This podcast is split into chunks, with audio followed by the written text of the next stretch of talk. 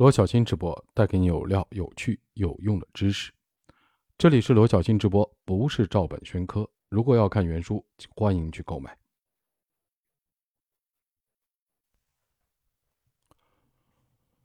定义是为了完成使命所需要的关键的特征，你就能改变自己和你的团队。指导原则的第二部分是关键特征。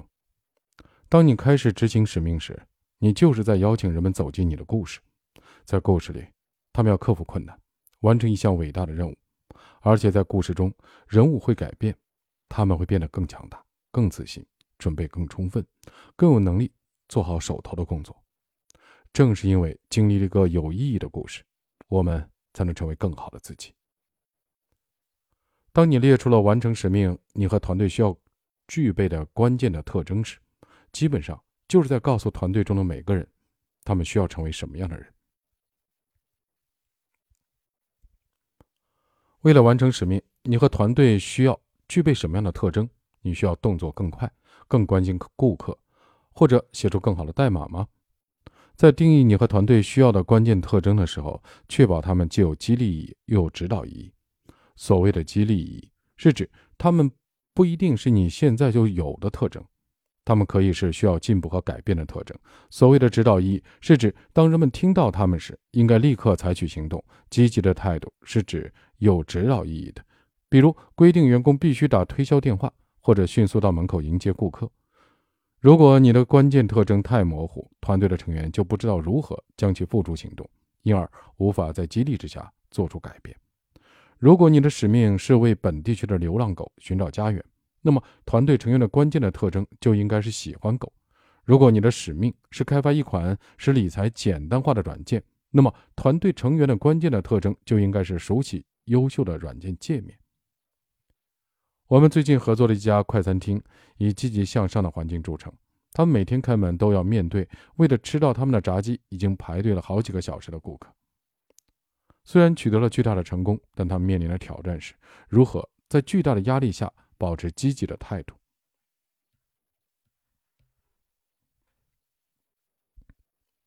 因此，他们把自己的关键的特征之一定为在压力下享受乐趣。这个关键的特征非常出色，因为它满足了我们的两个目标：一、具有激励意义，它帮助团队成员了解为了完成使命，他们需要成为什么样的人；二、具有指导意义，它告诉团队，当压力增大时，他们需要成为什么样的人。如果厨房已经忙不过来了，某一种食材刚好用完，门口又来了一辆满载游客的公共汽车，我们餐厅的朋友们该如何应对？他们应该在压力之下享受乐趣。你能想象把一个关键的特征定义为压力下享受乐趣，这将会抵消多少的负面情绪，避免多少的歇斯底里吗？当你定义了团队需要的关键的特征，你就定义了哪些人可以为你工作。例如，如果餐厅中的某个人不能在压力下享受乐趣，那么他就不是合适的人选。定义关键的特征可以帮你了解应该雇佣哪些人，放弃哪些人。如果你不能定义完成使命所需要的关键特征，你就可能错误的人招到团队里。为了完成使命，你和团队成员需要具备哪些重要的特征？你需要成为什么样的人？今天的提示是：作为指导原则的一部分，定义为了完成使命你和团队所需要的关键特征，决定关键行动，定义三项可以重复的关键行动。组织中的每个人都可以通过采取这些行动为使命做出贡献。大多数组织的指导原则都被遗忘了，因为他们不能激励行动。但对故事中的人物来说，除非他们真的做了什么事，否则使命永远不会完成。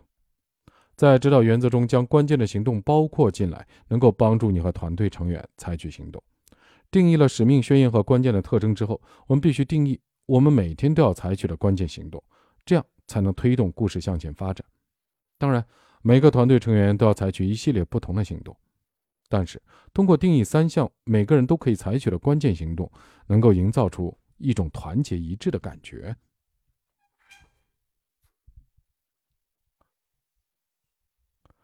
不仅如此，通过定义团队中的每个人每天都能采取的三项关键行行动，你还可以积蓄能量。并用这些能量完成使命。例如，我们的一项关键行动是每天早上开门，开一个十五分钟的短会，我们就会早早做好准备，知道开门时应该先干什么。思考一下，有哪些你的团队或者部门每个成员每天都可以采取一致的行动，能够转化成更高的生产率、收入、顾客满意度和活动产出比。你应该为自己的组织定义的关键行动确立一种生活方式，由此带来更高的回报。在我个人的指导原则中，我的三项可重复的行动是：早起、写作、说“您先请”。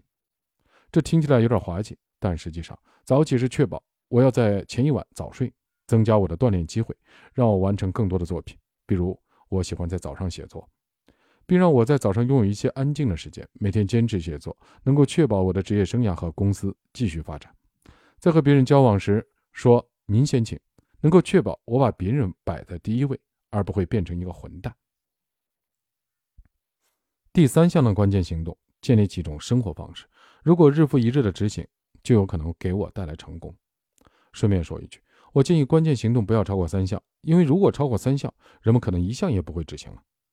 有哪些可重复的关键行动能够帮助你和你的团队成员获得成功，推动使命向前发展？他们是否简单易行？是否可以重复？他们能真正的影响到使命吗？今天的提示：定义你和团队成员每天能采取的三项关键的行动，这些行动能够准确的确保你获得成功，帮助你完成使命。啊，那我做一下作业啊，虽然是在直播，我早上起来三件事。读书、吃早饭，然后锻炼。对，就这三件。十四，讲一个好故事。知道如何通过讲故事吸引人们投身于你的使命中。为你的公司或者项目讲故事很重要，因为通过讲故事，你能够吸引资源，人们会根据你讲的故事决定是否购买你的产品，给你投资，甚至为你做宣传。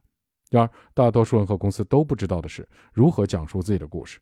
通常的情况下，他们会错误地讲述自己的历史，再加上项目符号和无聊的旁白。但是，你的历史并不是你的故事，故事是不一样的。你的故事要解释你在做什么，要吸引人们加入你。相反，你的历史只是过去发生的一堆事儿。指导原则的第四部分叫做故事推荐。你需要故事的推荐的原因是。它能让你和团队中的每一个人用一种引人入胜的方式讲述你们的商业故事，吸引人们投入其中。任何能够邀请顾客和利益相关者进入公司故事的领导者，都会被推到台前，被赋予更大的责任。还有任何能够邀请顾客进入故事，为公司带来更多收入的销售专家，还有任何能够邀请顾客进入故事，为品牌创造狂热粉丝的客户服务代表。然而，大多数公司讲述的故事都很无聊。事实上，很少有人关心你的公司是如何起步的，或者你是如何一直致力于维持高标准的工作环境的。一个好故事会过滤掉所有的杂音，只强调观众真正感兴趣的东西。一名合格的专业人士知道如何讲故事，特别是关于他们使命的故事。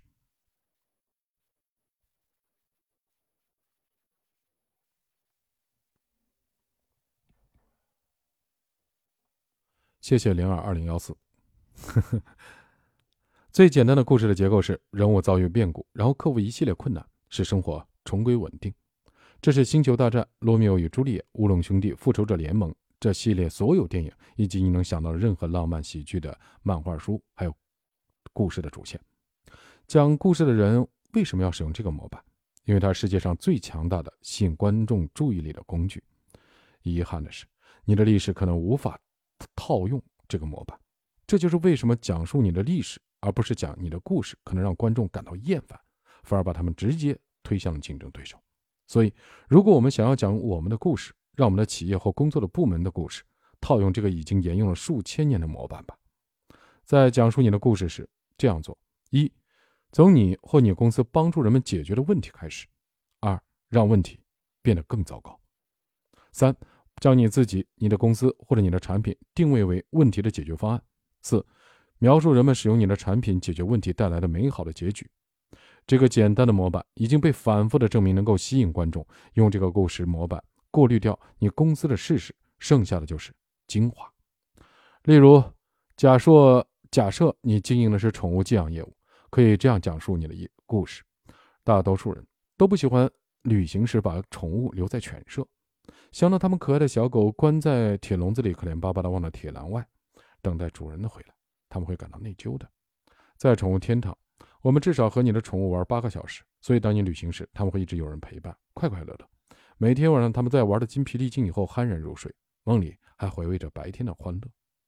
当你把宠物留给我们时，你知道你的宠物是安全和快乐的，你会觉得自己是一个称职的宠物的主人。看出模板了吗？我们从一个问题开始，让问题变得更糟，接着将自己的产品定位为问题的解决方案，然后描述人们为了解决问题过上了更幸福的生活。这是一个能够吸引顾客、投资者以及更多人的故事。销售人员可以用这种方式讲故事。作为视频的旁白，用小字印在名片的背面。附在网站和促销店的邮件中，甚至用在首席执行官演讲的开头和结尾。如果你想打造一个会讲故事的公司，那么就学会讲一个能够吸引顾客的故事。最近，全世界最大的社交媒体，呃，打算雇佣我，来帮助他们庞大的销售人员学习讲故事。他们教给我，我我教给他们的模板与你刚刚学会的没什么不同。讲故事不难。只需要一点知识，另外记住别跑题。你知道如何讲述你的产品或者企业的故事吗？你的公司能够解决什么问题？这个问题能让人们有什么感觉？你的产品为什么是这个问题的解决方案？问题解决以后，人们的生活会是怎样的？按照顺序回答这些问题，你就能以引人入胜的方式讲你自己、你的企业、你的部门或者你的产品的故事。别再讲述你的历史了，开始讲你的故事吧。合格的价值驱动性的专业人才，知道如何才能讲述一个有趣的小故事，把你的企业的故事写下来，作为指导原则中的故事推荐。另外，确保每个团队的成员都知道如何讲述组织的故事，这样的信息才能传播开来，收入才能提高。每日提示：用我们的故事模板讲述你的故事，让更多的人投身到你的使命中来。我特别建议啊，大家可以把自己当成公司。你是你自己公司的老板，也是他的职员。你现现在重新的设计一下你的人生，重新设计一下你的故事，立志成为一个呃专业人士吧。你试试用作者刚才讲的方法来讲讲你自己的故事，不是你的历史啊。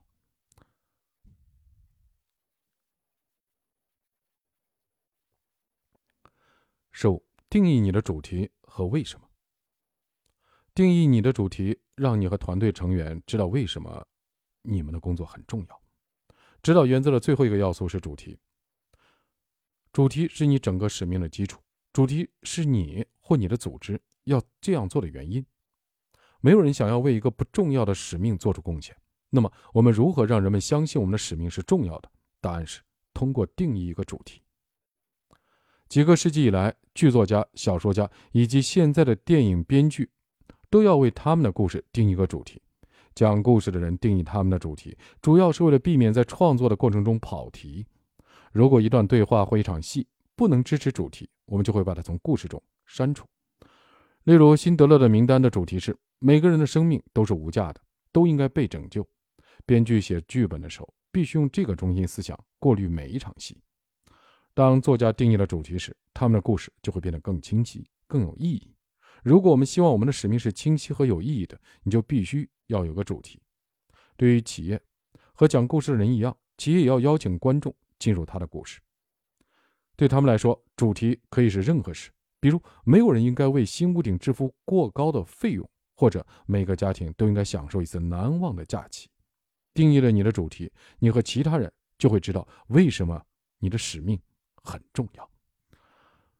这里是罗小金直播。我会分享我读书的感受和心得，啊，不是照本宣科啊，特别强调一下。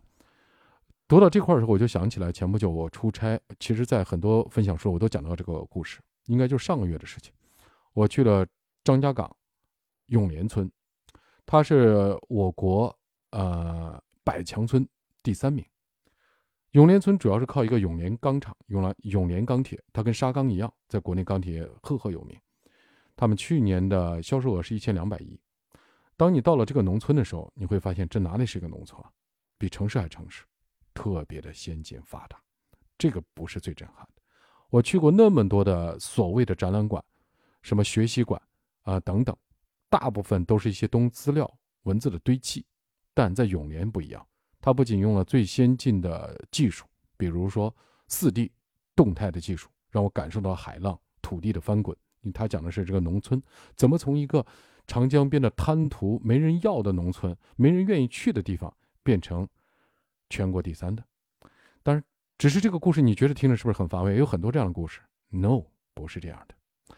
进去了以后，我记着画，呃，这个整个场景的历史照片中，第一张照片就有一句话。深深的震撼了我。敢于打破以粮为纲的禁锢，这讲的就是当时的村书记吴栋才。这句话一下把我击中了。这句话一般情况会写吗？不会，但那是事实。后面在看他的专题片的时候，我们很多人，这些人请记住，都是公司高管，眼泪都出来了。为什么？他击中了很多人的心灵。他讲的故事太真实了。每一个永联村的转变，每一次的蝶变，都是在历史选择的关键口。他先人半步，你敢吗？在当年的那个政治气候下，你敢吗？老百姓吃不上饭，穿不上衣，必须种粮食。贪图一种粮食，一发水就淹，就更没有粮食。他怎么办？他就挖鱼塘，把滩涂挖成鱼塘后，堆出来的土堆着两边，正好可以种稻子。很多领导跟他讲：“你这样子是要犯错误的，你是要被免职的，等等。”他顶着各种压力。我们不就是要为人民服务，就是要为人民致富做做事情吗？他当时是书记，啊，大概就这个意思啊。当然了，他也是一个抗美援朝的复老复复复员的老军人，他顶着各种压力就这么干了。当年底大丰收，村民不仅吃饱，鱼还让公司让这个村还换到了钱，买到了足够的粮食。当然，粮食也丰收了。此后，一九八四年，他买苏州。呃，这个钢厂倒闭，不要的一个轧钢机。当时想想，一个村子啊，一个农村，他整个村子里所有的收入可能不到十万块钱，他到银行贷款也不给他贷。你什么身份？你凭什么贷款？可能一般年轻人听不懂是什么意思。你就这么幻想一下吧，你自己现在报银行，你要去贷一个亿，你什么呀？你用什么资产给抵押？就跟你想象遇到这困难一模一样。这老先生怎么干？求爷爷告奶奶。银行不行，各个单位也不行，上级也不给，怎么办？借，个人去借，这得多大的魄力啊！可能很多人借不简单。我我还是这句话：当你觉得借不简单，你去问问那些创业失败的人，尤其创业失败还负债的那些人，那些人真的是为自己的梦想在买单，他用一生可能去还债，这些人才是真正的脊梁和英雄，不是那些骗子啊！从一到一百，不是创业者，那是做生意。他就顶着这个压力就干了这件事儿，把所有的公当时这个村村办企业其他的什么做背面的什么全关了，所有的钱就干这一件事儿。九八年亚洲金融危机，也是他那个专访讲的时候，就为什么我们这些人眼泪哗哗的嘞？太真实了。是金融危机以后，这个钢锭啊，我虽然不是这个行业，能听懂，原材料涨价很贵，基本下游的钢厂呢都活不下去了，在这种环境下。你知道这老先生干了一件啥事儿？当然，这个企业已经很有名了。他把公司所有钱，再加上接待，搞了这个叫什么？呃，搞了一个钢铁厂。他最早只是做轧钢啊，就是自己来做原料，然后而且最先进，有自己的专用码头。在那种逆境下，大家都想着跑路的，他就扩大头干了这件事儿。结果呢，不用说了。其他人都在找这个事情的时候，等稍微缓解了以后，他又发大财了。真正的最呃最让我们感动的，还在一个关键点上。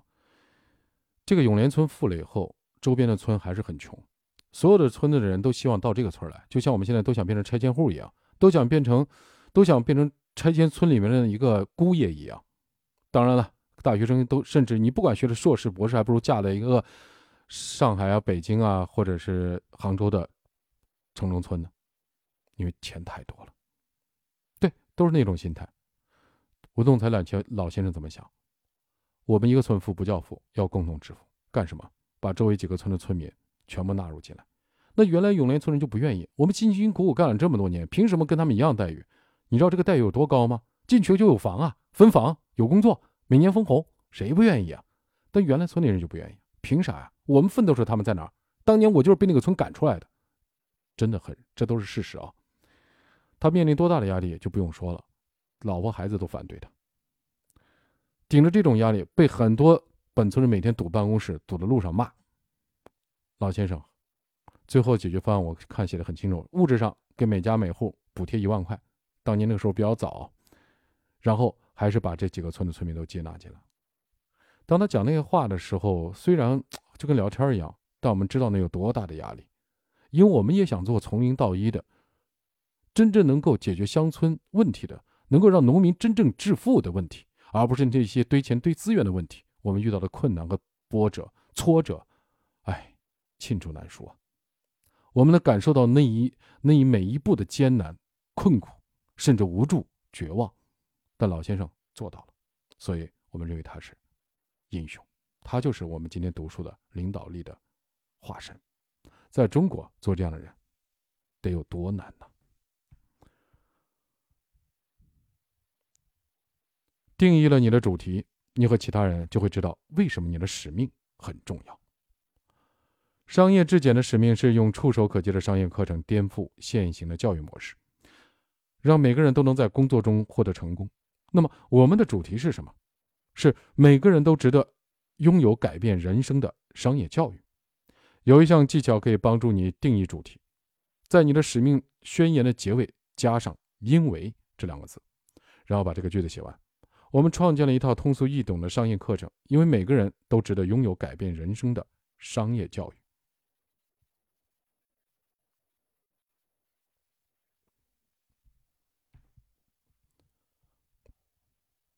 如果你问自己为什么要早早起床去工作，主题应该给你一个答案。就我个人而言，我起床工作是因为每个人都值得拥有改变人生的商业教育。好了，大家各位听众，你们可以做这个作业。我也试着做一下啊！我起床读书，早起工作，是因为我发现自己那么的无知。不对，这话就太多了。是因为我想做一件有限人生有益的事情啊，又多了。我想做一件有意义的事情，那就是什么？让我们的乡村振兴。这是真实的想法啊！外面不能乱讲，讲的多了，别人会觉得我装逼，装的太牛逼了。再强调一次，了解你的主题非常重要。因为它是回答为什么这个问题的关键。投资人为什么他要投资？一个新人为什么要为你工作？消费者为什么要向他们的朋友介绍你的产品？定义你的主题，每个问题都会有明确的答案。定义了你的主题之后，你把它写在大楼休息室的墙壁上，贴在你的网站上，做成招聘摊位的横幅，并且确保组织每个人都记住它。你的主题就是你的目标，你要确定的目标就是要充满热情的。投入工作，为什么你的使命很重要？为什么你的使命值得为之投资或者牺牲？为什么其他人应该为你的使命贡献力量？为什么你的顾客应该选择你而不是其他的品牌？定义你的主题，你就会知道为什么。好了，今天的提示是定义你的主题，让你团队成员和顾客知道为什么你们的工作很重要。通过掌握每一种的核心竞争力，提升你的个人经济价值，这就是价值驱动性的专业人才定义啊！